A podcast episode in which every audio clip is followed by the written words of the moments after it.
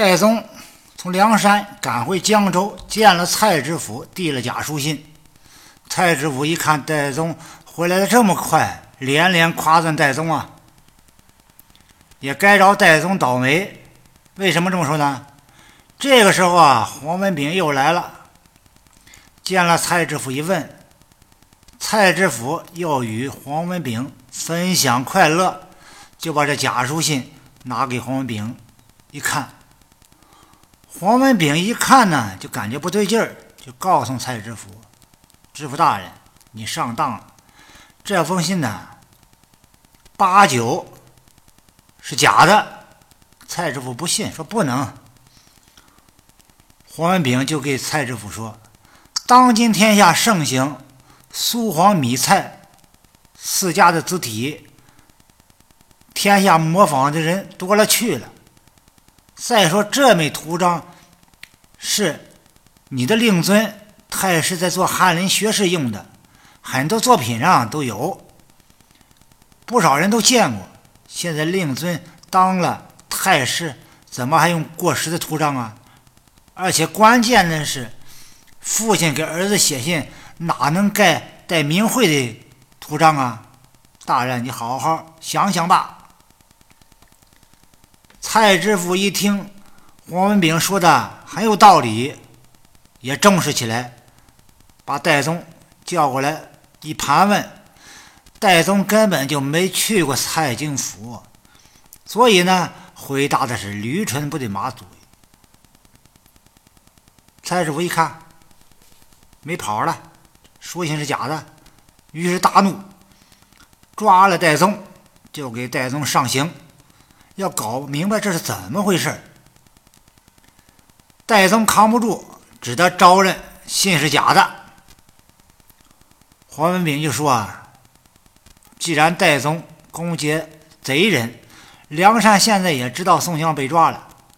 为了防止梁山来抢人，最好的办法就是抓紧行刑，直接这就把两个人啊就地正法了，以免后患。然后再上报朝廷吧，这样做比较妥当。”蔡知府一听。黄文炳说的很在理。转过天来，蔡知府就升听，换过档案孔目，就吩咐立即整理卷宗，了结宋江、戴宗的案子。转天要押赴菜市场、菜市口斩首。档案的孔目与戴宗啊关系特别好。但是呢，也没本事救戴宗，只能想了一个办法，拖字诀，能拖一天是一天，就回禀蔡知府，明天、后天、大后天都不行。为什么呢？明天是国家忌日，后天是七月十五中元节，都不是行刑的日子。你往后推五天以后。就没问题了。蔡知府一听，只能这样了。等到第六天早晨，先让人打扫了法场，知府正式亲自做监斩官，从大牢提出宋江、戴宗，给了两人断头饭，用别酒，押赴刑场。咱们说江州府看热闹的人真是人山人海。到了刑场，把宋江面南背北，将戴宗面北背南，只等五十三刻就开刀问斩。看热闹的人看那两个犯人上面有个牌儿，这样写着：“江州府犯人宋江，故因反诗，妄造谣言，勾结梁山强盗，私通造反。”斩犯人戴宗与宋江暗地私书，勾结梁山强盗，视同谋反，一律当斩。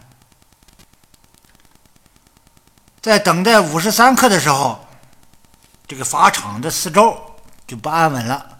在法场的东边，有乞丐要进法场，在法场的西边有一伙人也要进法场。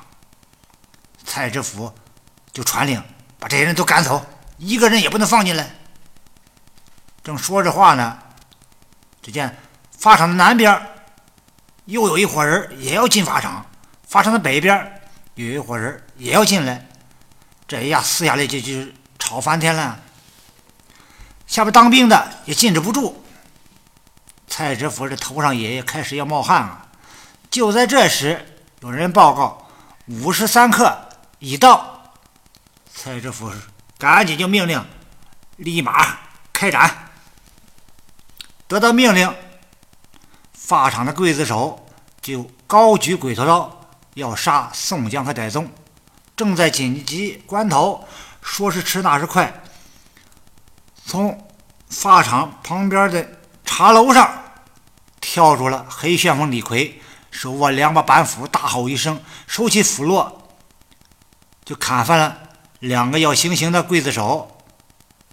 同时，法场就乱了套了，四周的人抄家伙一拥而上，救了宋江、戴宗就走。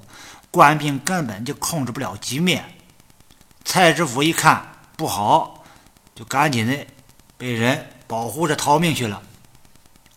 谁来了？原来是晁盖、花荣、黄信、吕方、郭盛、刘唐、杜迁、宋万、王英、郑天寿、石勇、袁小二、袁小五、袁小七、白胜等众人，在吴用发觉假信有纰漏之后，就马上派他们来救宋江与戴宗。这一行梁山泊来了十七个头领，带了小喽啰一百余人，四下里边就一通乱杀。江州城啊是血流成河，官兵老百姓那是死大发了。众人杀出城外，在江边又遇到了从水路坐船来救宋江的浪里白条张顺、张衡、穆弘、穆春、薛勇、李俊，还有李立、童威、童猛等人，两处人马并为一处。又往回杀，把官兵杀回江州城去，不敢出来了。咱们说梁山好汉众人及李逵、张衡等人江州劫法场的行为，触犯了聚众持械劫狱罪。我国刑法第三百一十七条第二款规定，聚众持械劫狱的首要分子和积极参加的，处十年以上有期徒刑或者无期徒刑。情节特别严重的，处死刑；其他参加的，处三年以上十年以下有期徒刑。古代的处决犯人的法场，等同于现在执行判决的刑场，属于监狱范畴。小说中，梁山众好汉外加李逵、张顺等人持械，用暴力手段从法场劫走宋江、戴宗，严重破坏了正常的监狱的监管秩序。构成聚众持械劫狱罪。